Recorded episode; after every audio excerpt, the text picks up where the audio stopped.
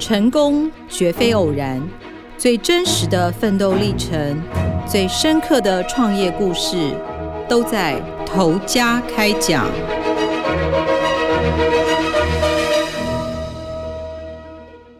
各位听众朋友，大家好，欢迎收听由静好听与静周刊共同制作播出的节目《头家开讲》，我是静周刊财经人物组记者邱婉仁。今天的节目，我们要带大家前进高雄冈山，一起聊一聊这一家可能是我们每一个人都离不开它的企业——可宁味。为什么我们说可宁味是一家我们可能每个人都离不开的企业？其实“可宁味”这三个字，光看名字，大家可能真的都不太知道它到底是在做什么，从事哪一方面的企业。那过去可宁味其实也蛮低调的，很少在媒体前面曝光。可宁味是全台湾最大的废弃物处理集团。简单来说，它就是从废弃物的清运处理到最终的处置啊、掩埋啊，把大家这些平常我们都不想看到的垃圾做一条龙的处理，这个就是他在做的生意。那可能大家听到这边就会觉得说，那你做一个垃圾处理啊，或废弃物清运。有这么特别吗？特别到它可以是一个全台湾最大的废弃物处理集团，甚至还在台湾的证交所有挂牌上市。那其实可宁为他所做的清运的这个废弃物，不是只有你我身边每个人每天产生的这种一般垃圾。它比较厉害的独门之处，就是他去做的这个重金属的废弃物处理技术。所谓的重金属废弃物，就譬如像是高科技业啊，像我们说的护国神山台积电。他们这些高科技产业，友达、日月光、群创，这些其实都是肯定位的客户。那高科技产业、面板业、钢铁业，它所生产出来的废弃物，其实里面都残留了很多的重金属。那这些有害事业废弃物，其实它就是不能够随便的掩埋，它必须要去做一个加工处理。像譬如说固化，所谓的固化，其实就是用水泥把它凝固，让它避免譬如说你垃圾它可能会有一些液体流出，造成土壤的污染这些。这一个技术其实它就是肯宁味的独到之处啦，就是它能够把这些很毒的废弃物去做二次的处理，然后再进行掩埋。那也因为它有了这个独门的技术，其实肯宁味它的营收表现蛮惊人的。去年营收表现是二十七亿台币，毛利率达到六十七点三三趴。它连续五年配发的现金股利都超过十元。如果以传统产业来说，可能大家有在从事股票交易的人就知道，其实这是一个非常惊人的表现。那我们刚刚也有提到，就是说，可能因为它采取的垃圾最终处理方式是掩埋。那掩埋它其实是一个很传统的技术，不知道大家有没有去过垃圾掩埋场，或是有经过，或是在网络上看过图片？不知道大家对垃圾掩埋场的传统印象是什么？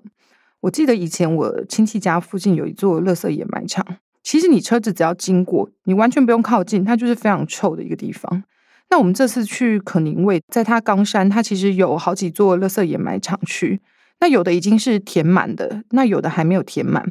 它的整个占地其实超过一百公顷，非常多座的垃圾掩埋场。每一座其实它都有一个平台，大概五层楼高。那我们其实就爬上那个垃圾掩埋场去看，其实空气中真的是没有什么味道啊，因为它是做固化处理。固化处理就是用水泥把它封存，把这个垃圾的污染值降到环保标准以内。既然知道它是用这个传统的垃圾掩埋的方式去做，那我们就会很好奇，就是说为什么他一开始会选择做这一行？那其实创立可宁味这家公司的老板叫做杨庆祥。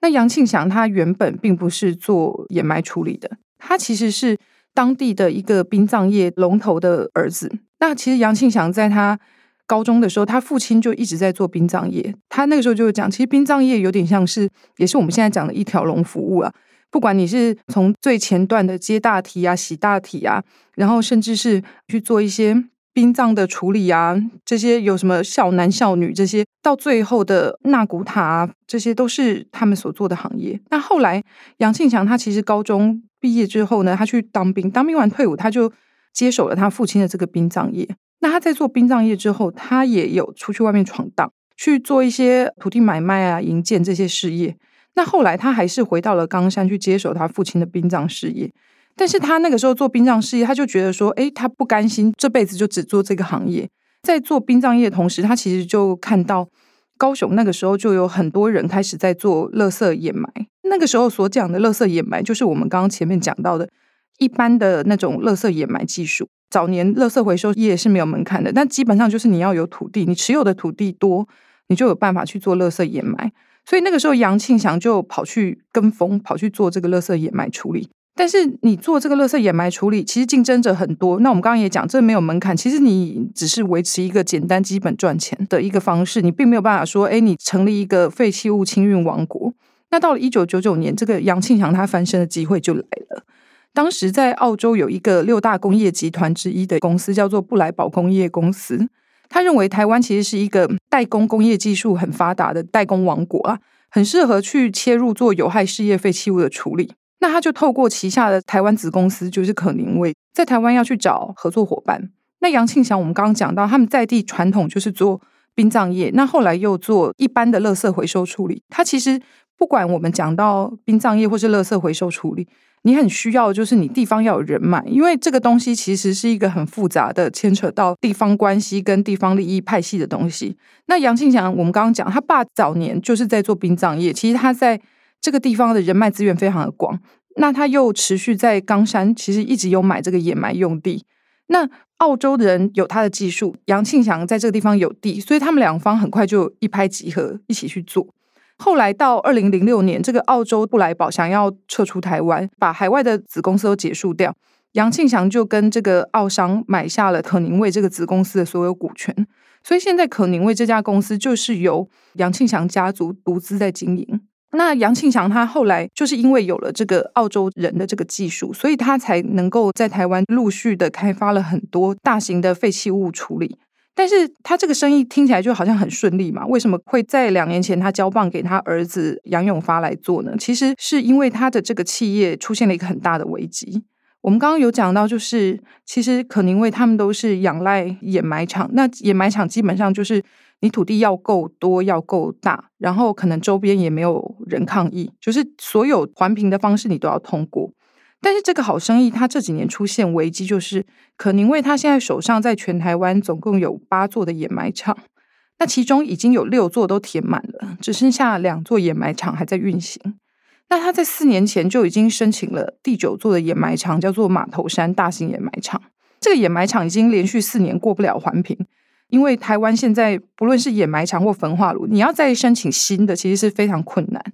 所以对肯宁威来说，这是一个很大的事业危机，因为他们有这个技术，可是你没有掩埋场去填埋。说真的，可能这剩下的两座掩埋场已经填完了，那你这个事业是不是就要结束？这个企业可能就要收起来，所以他后来就决定把这个事业在两年前交棒给他的小儿子杨永发来做。那我们可以讲一下杨永发。杨永发是杨庆祥最小的儿子，他总共生了一个女儿，两个儿子。这个小儿子其实常年过去都是一直在国外，从国中之后就被父亲送到海外去念书，年纪也非常的轻，七十七年次，非常年轻的一个总经理。一开始，他父亲把他送出国的时候，其实并没有想要让他回来，就是没有设定说他的小孩未来一定要接他的事业。因为其实杨庆祥自己也很清楚，就像我们刚刚讲的，无论你做废弃物掩埋或殡葬业，你都会牵扯到很复杂的地方网络。那个时候采访的时候，杨庆祥其实就跟我们说，他身为爸爸，他不希望自己的小孩要去经手这么复杂的事业。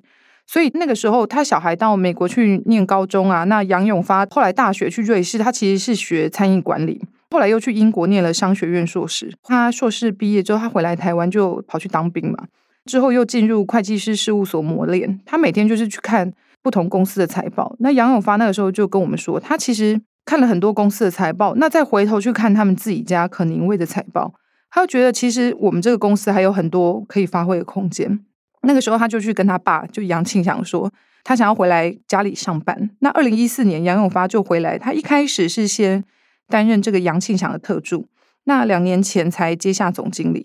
他想做的东西其实就跟他爸不太一样，因为他那个时候就觉得，我们家第一代你是埋人嘛，殡葬业；第二代开始买东西，埋垃圾。那这个事业体到第三代，他觉得有必要去改变一下，因为过去不管是我们讲殡葬业，或者是他父亲那一代的。废弃物处理，他们其实是很常做的事情，就是大家可能就是在一个茶桌上去瞧事情啊，去瞧说，哎，那我这个垃圾要多少啊？我要怎么回收啊？你这个殡葬业，大家会不会在医院车子撞来撞去抢大体这种东西，就是需要去瞧。所以他想做的事情就是把这些桥的东西透明化。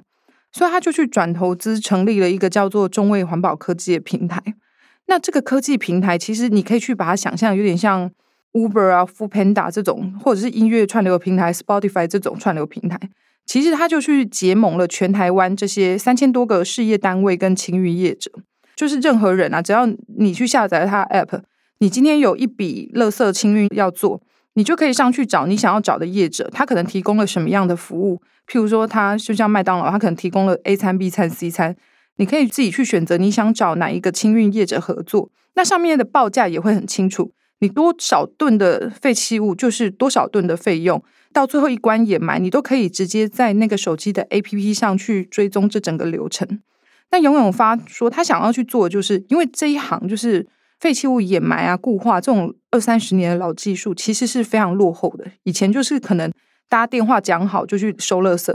他想要去做就是翻转这个行业，你去把这个报价透明化，一键就可以下单，在网络上，在 GPS 上，你可以看到你的车到底跑去哪里了，你的垃圾到底跑去哪里。我不知道大家有没有印象，在前一阵子，就是台湾有一个食品大厂，它的垃圾被人家发现倾倒在农田，然后非常的臭。其实我们也拿了这个案例去问杨永发，我说这个是怎么一回事？当然他没有完全了解这个情况，但是就他的分析，他知道就是说很多这种。清运业者其实他有的是不太老实的，譬如说我今天跟你说十九吨的废弃物要请他载，他可能来到你可宁味，他只卸货了一顿，他剩下的拿去别的地方乱倒，因为他想要省钱嘛，他想要多赚一点钱嘛。可是如果今天有了这个大数据，你可以及时追踪，那未来出了事情，这个废弃物谁乱丢，我们都可以找到上游。但是我那个时候听他讲完这些事情之后，我就还蛮讶异的，因为这个传统。它已经存在了二三十年了，大家都是在 under table 的情况下做这个事情。那你你现在把它拿上台面，对于事业单位，像譬如说台积电、友达，他们当然很开心，因为我可以很明确知道我的垃圾会不会被乱丢。因为如果假设台积电的垃圾被乱丢，那今天可能他也在网络上被骂翻。对事业单位来讲，他们当然就是举双手的赞成啊。可是对于清运业者来说，他们本来可以便宜行事的人，他可能就没有办法这样做了。杨永发就说：“其实这个系统中卫这个环保系统上线了两年多，他收到了很多反弹。很多人都会觉得说，你为什么要这样搞？大家不是平常都好好的吗？那他是觉得没关系啊，就各走各的路。因为其实你把事情变得透明化，你有 GPS 定位，有及时的影像，这个东西反而在让他在开拓客户市场的时候，其实可以得到蛮多的支持啊。他也觉得说，过去我们都是靠废弃物在赚钱。”那今天假设我们掩埋场满了，那你这个废弃物可能就没有办法赚钱的时候，你可能就需要靠一些系统来赚钱。像譬如说，他们后来又做了一个蛮有趣的东西，因为他们这二三十年来都是台湾最大的废弃物处理集团，所以他们也收集了很多。从第一批他父亲开始做的时候，就做了很多废弃物的咨询。杨永发就有带我们到他在冈山的这个实验室的资料库，那边其实是一个推开门就是零下二十度的低温，他就保存了超过十万笔所有可宁为创业以来处理固化后的废弃物，像譬如说我们刚刚讲的友达、日月光、群创这些，还有包括都市焚化炉的那些废灰底渣，全部都留在这里。那你留了这么多垃圾的 sample，你到底要干嘛？那杨永发想要做的就是，我这些垃圾 sample 我做出来之后。这些东西上云端之后，我们是不是可以跟这些企业在合作？就是譬如未来它在生产原料的时候，你就可以去看，从你的废弃物当中你去找，他们还有哪一些再生的东西可以去做废弃物循环再利用。所以这个都是未来杨永发想做的。那其实杨永发跟杨庆祥他们父子，我们去采访的时候觉得他们父子蛮可爱，因为。他们家虽然以前都会讲说，哎，以前的事情都是在茶桌上面瞧出来的。可是我们一进去啊，不管是这个董事长杨庆祥，还是这个儿子总经理杨永发，他都会一直叫我们喝茶，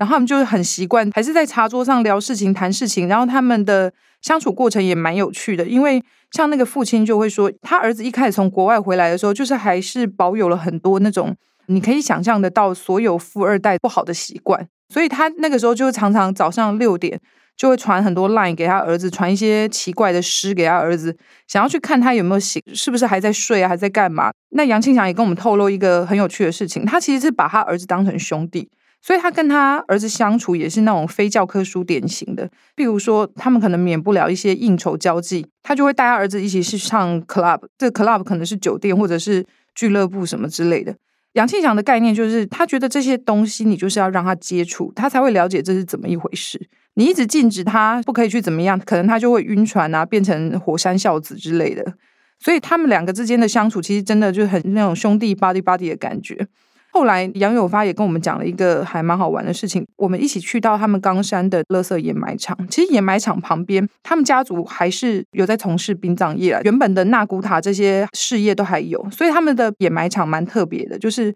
旁边远处啊都是坟墓区啊、纳古塔。那杨永发也不会觉得这个很忌讳。我们去采访完、去拍完那个掩埋场，他看到我的第一句话就是：“等一下，要不要去参观一下我们的纳古塔？去看一下，他觉得里面很漂亮什么的。”可能这个事情对一般人来讲，就会想说：“哎，谁会想要去参观？”但是后来就觉得，其实可以放轻松去看待这一切。杨庆祥也说，因为他过去从事了殡葬业的行业，其实对于他后来在做废弃物掩埋有很大的。转变，因为人来人往嘛，你可以看到人可能就是一瞬间就会离开这个世界。那坟墓里面也不是只有埋老人啊，年轻人也会啊，小孩也会啊。所以他对于这个事业的看待就会比较轻松，即便他现在还是壮年，他就把事业交给他儿子。那我们在这次采访最后，我觉得有一个想法想跟大家分享一下。我不是要帮可宁威背书，因为我们也不是他员工啊。我会觉得台湾垃圾这个问题其实蛮值得去思考的，因为大家都会觉得垃圾就不要在我身边，但是掩埋的方式我不想要，焚化炉烧的方式我也不想要。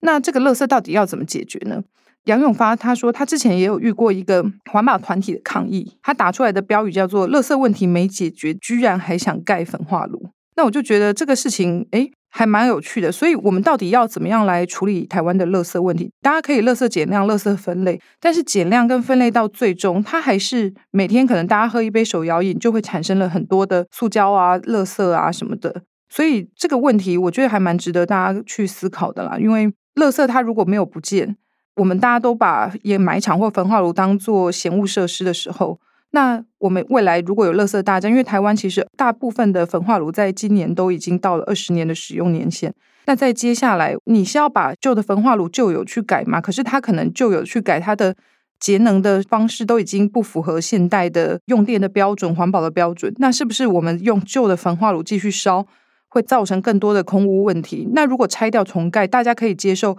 这个新盖的焚化炉出现在我们大家居住的环境吗？这个是一个我觉得蛮有趣的问题啦。今天跟大家分享了台湾最大废弃物处理集团可宁味的故事。那我想，台湾的垃圾问题该何去何从？这个问题就留给大家继续思考。感谢听众的收听。如果有兴趣想要深入了解可宁味，可以上网搜寻“废上云端”，我们有一整个系列的完整报道。也请您持续锁定由静好听与静周刊共同录制的节目《头家开讲》。